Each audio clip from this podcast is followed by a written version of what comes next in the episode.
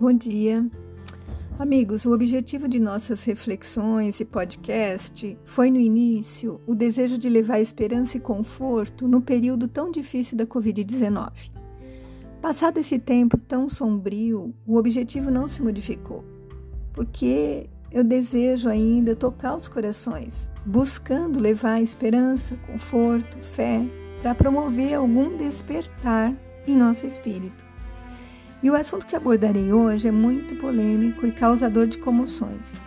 Trata-se da descriminalização do aborto, ação apresentada pelo PSOL e pelo Instituto de Bioética em 2017. E nós recebemos diversos vídeos de espíritas católicos evangélicos se mostrando totalmente contra o aborto. E eu me junto a eles. Não concordo com o assassinato de um ser com três meses de vida intrauterina gestação até a 12ª semana. E hoje a lei só permite o aborto em casos de estupro, anencefalia, que é quando a criança não tem como desenvolver um cérebro, ou quando há risco de morte da gestante. E dados da Pesquisa Nacional de Aborto de 2021 mostram que uma entre cada sete mulheres com idade próxima de 40 anos já realizou pelo menos um aborto sendo que 43% delas tiveram que ser hospitalizadas para finalizar o procedimento. E baseado nesse tipo de dados, ao invés de pautarem pela educação dessas mulheres, pelo despertar de uma consciência moral e espiritual e um programa incisivo de anticoncepção, preferem optar por privar inocentes de vir ao mundo. Fácil, né? E como o nome diz, a descriminalização prevê que o aborto deixará de ser crime e que a mãe e os demais envolvidos no procedimento não poderão ser processados, não serão presos e não terão nenhum tipo de sanção, mas poderão viver egoisticamente e livremente a sua vida. E na internet nós encontramos alguns artigos sobre o tema, e eu destaco dois do Dr. Ives Gandra da Silva Martins, que é um homem mundialmente reconhecido por sua competência e, entre outras qualificações, ele é jurista, advogado, escritor brasileiro com mais de 80 livros publicados, professor. E no artigo de 5 de dezembro de 2003, há 20 anos, sob o título Aborto, uma questão constitucional, eu destaquei o seguinte trecho: abre aspas. A Constituição brasileira proíbe o aborto. A tese de que a vida humana começaria no terceiro mês de gestação, sendo antes vida animal, não resiste à lei suprema. Ora, o Brasil assinou o Pacto de São José da Costa Rica, Tratado Internacional sobre Direitos Humanos. No referido tratado, há expressa declaração de que a vida principia na concepção, o que vale dizer do ponto de vista estritamente jurídico, que o Brasil adotou ao firmá-lo que a vida de qualquer ser humano tem origem na concepção. E no segundo artigo que eu estou destacando, de 27 de setembro de 2023, eu extraí o trecho seguinte: abre aspas. O mais curioso é que nunca foi considerada inconstitucional a Lei 9605-1998, que criminalizou a destruição de embriões de tartaruga.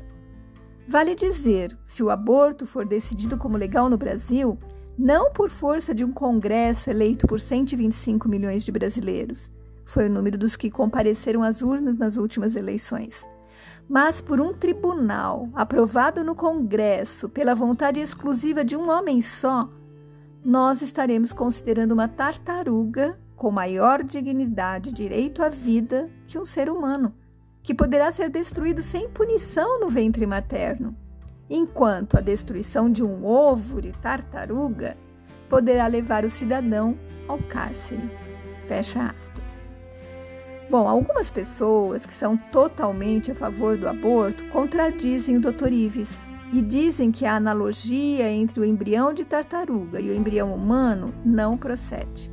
e que, se a descriminalização não for aprovada, os abortos continuarão sendo feitos e milhares de mulheres pobres continuarão morrendo em decorrência de procedimentos clandestinos. Fecha aspas. Bom, amigos, muitos médicos alegam a mesma coisa: que mulheres pobres tentam abortar em suas próprias casas, usando cabides, garfos para retirar o feto de suas barrigas e provocam a morte de ambos. E o meu objetivo hoje é que possamos refletir sobre o assunto segundo o ponto de vista jurídico, através das contribuições do Dr. Ives Gandra e do ponto de vista moral e espiritual, onde as pessoas de destaque em cada religião nos trazem argumentos contrários ao crime do aborto. Entre essas, podemos citar o que nos traz a Federação Espírita Brasileira, que reafirma seu compromisso em defesa da vida desde a concepção, conforme nos ensinam os espíritos superiores, citando a questão 880 do Livro dos Espíritos. A questão é: qual o primeiro de todos os direitos naturais do homem? E a resposta, o de viver. Assim, a FEB manifesta sua preocupação com as consequências sociais e espirituais desse ato. O Papa Francisco declarou que o aborto significa descartar seres humanos. Chamou o aborto de ato horrível. Já o pastor Cláudio Duarte, ele fala sempre de uma forma descontraída, né, sobre tudo. E sobre esse assunto também falou. Mas, apesar de descontraída, a forma não foi menos contundente. E diz ele, abre aspas: Nesses dias, um cara ficou chateado porque eu estava defendendo a vida e ele o aborto. Eu a vida e ele o aborto.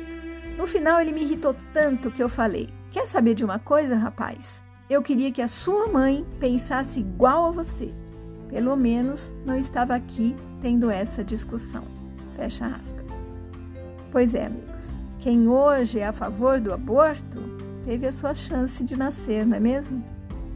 Enfim, Há defensores dos dois lados. Eu me coloco totalmente contra o aborto e a favor da vida. Eu acho que só Deus tem o direito de tirar uma vida humana. E eu aprendi na doutrina espírita que o espírito vai se ligando célula a célula desde a concepção e que o aborto causa sérios problemas ao espírito que tem a sua chance de reencarne, de novo aprendizado, ceifada. E inconformado, sofrendo muito, passa a obsediar os causadores da sua morte prematura. E eu rebato a opinião dos que acham que estarão salvando a vida de muitas mulheres, já que eu acredito sermos mais do que simplesmente carne e que estaríamos talvez salvando a carcaça física, mas condenando a espiritual a sérios traumas e resgates futuros. Eu creio que essas mulheres que fazem abortos clandestinos, alegando falta de condição de criar mais um filho, ou direito ao seu próprio corpo, e outros argumentos, deveriam usar métodos anticontraceptivos, já que há vários deles. O próprio SUS oferece preservativos gratuitos. A pílula, o diafragma, DIU, adesivos, laqueadura, vasectomia e outros. No entanto, essas mesmas mulheres que reivindicam poder assassinar seus filhos preocupam-se apenas com o prazer das relações sexuais sem nenhum cuidado e nenhuma responsabilidade, pretendendo ter a anuência da lei para se livrar de uma gravidez indesejada, porém consentida por elas e seus parceiros. E eu pergunto: um inocente deve pagar pelo desvario de dois inconsequentes? Amigos, eu vejo tantos exemplos de amor ao nosso redor, como relatado em vídeo que vocês devem ter recebido nesta semana e que nos mostra a compreensão em relação amorosa entre uma mãe e seu filho com síndrome de Down, ou o famoso caso de Marcela, criança anencéfala. Esses casos, nós vamos sobre esses casos, nós vamos refletir no nosso, no nosso próximo áudio na próxima semana por um Brasil sem aborto, eu venho pedir que vocês defendam a vida, colocando a sua opinião e argumentos aos que são a favor da descriminalização desse, desse ato desprezível. Fiquem com Deus.